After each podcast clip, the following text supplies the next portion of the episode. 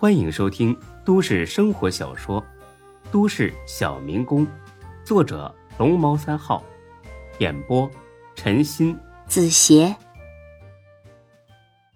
第三百六十三集。兔子，咱们处了这么多天了，也算半个朋友，是不是？我有点事儿，拜托你，请你务必要帮我。这个兔子倒也痛快，当即答应了。除了放了你之外，其余的都好商量。让我打几个电话。你不是要报警吧？绝对不会的。再说，我现在连在哪里都不知道，怎么报警？我就是交代一下后事。这个不太好办呐。我都快死了，这点请求你都不答应，你还是人吗你啊？好吧，最多五分钟。如果你报警或者耍花样，我马上把电话拿回来。十分钟，我绝对不耍花样。好吧，给你。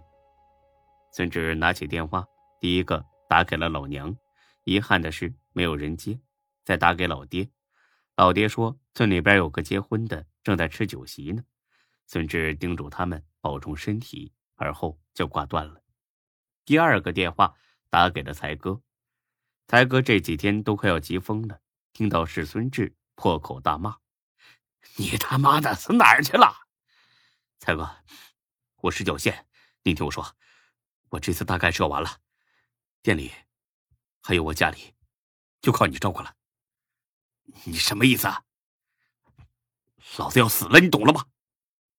你你在哪儿啊？我带警察找你去。你记住我说的话，别辜负我。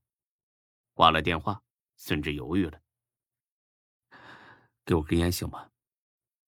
啊，给你，还有两分钟，我再打一个了。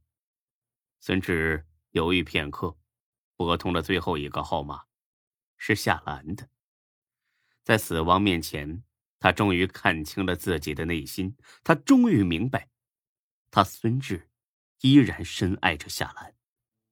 电话很快接通了。那边传来夏兰焦急的声音：“小志，是不是你？学姐，再见。”“小志，你别挂，我……”时间到，兔子并没有抢电话，但是孙志还是主动还了回去。女朋友啊，学姐，一辈子能有个心爱女人不容易。行了，想吃点什么呀？我尽量给你弄。不吃了。挣这酒，我这都为你破例了。算了，活都没活明白，不想死的时候，还是迷糊的。随你吧。孙志已经是心灰意冷，但是才哥这边可是炸了锅，他马上给周全打了电话，找着孙志了，就是这号码打过来的。你你你赶紧查，这次真的要出事儿。周旋当然是一刻不敢耽误，立刻动用一切手段查了起来。但是很遗憾，竟然没查到半点线索。得到这样的回复，才哥一屁股瘫在地上。完了，全完了！才哥一群人正在手足无措，不知道怎么办才好。夏兰突然着急忙慌的闯了进来：“才哥，孙志是不是不跟你们住一起了？”他现在住哪里？你你想干什么？当然是救他。他身上带着一个定位器，控制器一般都会留在家里。只要找到这个控制器，就能知道他人在哪里。原来夏兰这几天四处求人帮忙，却始终没有孙志的消息。情急之中，他想起转运器来。他见识过这东西的神奇，他相信转运器知道孙志在哪儿。但是为了保密，他只能是撒了这么一个谎。这么重要的东西，孙志肯定不会随身带在身上，一定是藏在住处。若在平时，才哥肯定不会搭理夏兰，但现在形势已经到了万分紧急的时刻，他顾不上和夏兰翻旧账了。哎，走，跟我走吧。很快到了孙志住的地方，开门的瞬间，夏兰傻眼了，李璐也吃了一惊。李璐，你。你怎么会在这里？夏兰，你来干什么？才哥可顾不得听他姐妹的故事，直接就跑到孙志屋里翻了起来。果然，在床板的夹缝里发现了转运器，是这个吗？夏兰，嗯，是。哎，这东西怎么用啊？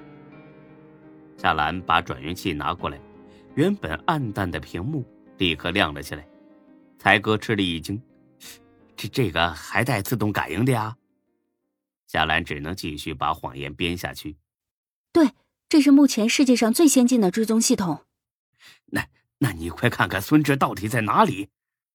夏兰把手摁在屏幕上，但是自己的心里也没什么把握，因为这玩意儿根本就是一个神器，谁也不知道它是怎么运行的。突然，屏幕上出现了孙志的笑脸，才哥激动的叫了起来：“哎，快看，是孙志！哎，这肯定是你俩设定的锁屏画面。”哦。是的，是这样。话音刚落，孙志整个人都显示了出来。看身后的景色，似乎是在山林中。孙志淡淡的笑着，却突然皱起眉，转身快步跑了起来。紧接着，十几个拿着刀的人追了上去。眼看孙志就要跑到一辆汽车旁边，却突然摔了个狗吃屎。后面那群人追着上去，对着他就是一顿乱砍。整个屏幕变成了猩红色，之后再次变得暗淡。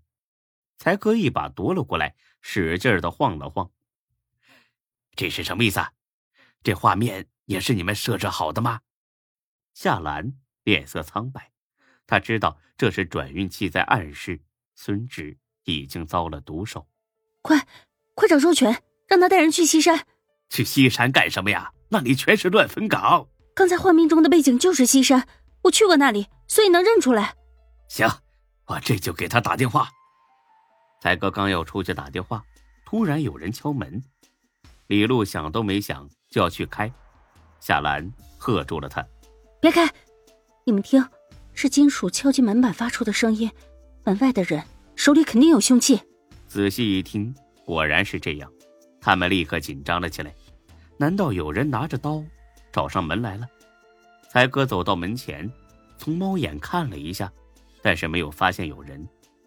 他刚要松一口气，门又响了。幸好这是大白天，如果是夜里，非得把人吓出神经病来。看到人了吗，才哥？没人呐，门前和楼道都没人。我看看。夏兰使劲的贴了上去，往门下看。结果看到一双肉乎乎的小手，手里拿着一根不知道从哪里捡来的细铁棍，不停的敲打着。犹豫了几秒钟，夏兰开门了，外面站着一个七八岁的男孩。小朋友，你在这里干什么？小男孩从口袋里掏出一个小信封来，是一个叔叔让我给你们的。说着，他舔了另外一个手里的棒棒糖，是一个。超级大的棒棒糖。本集播讲完毕，谢谢您的收听，欢迎关注主播更多作品。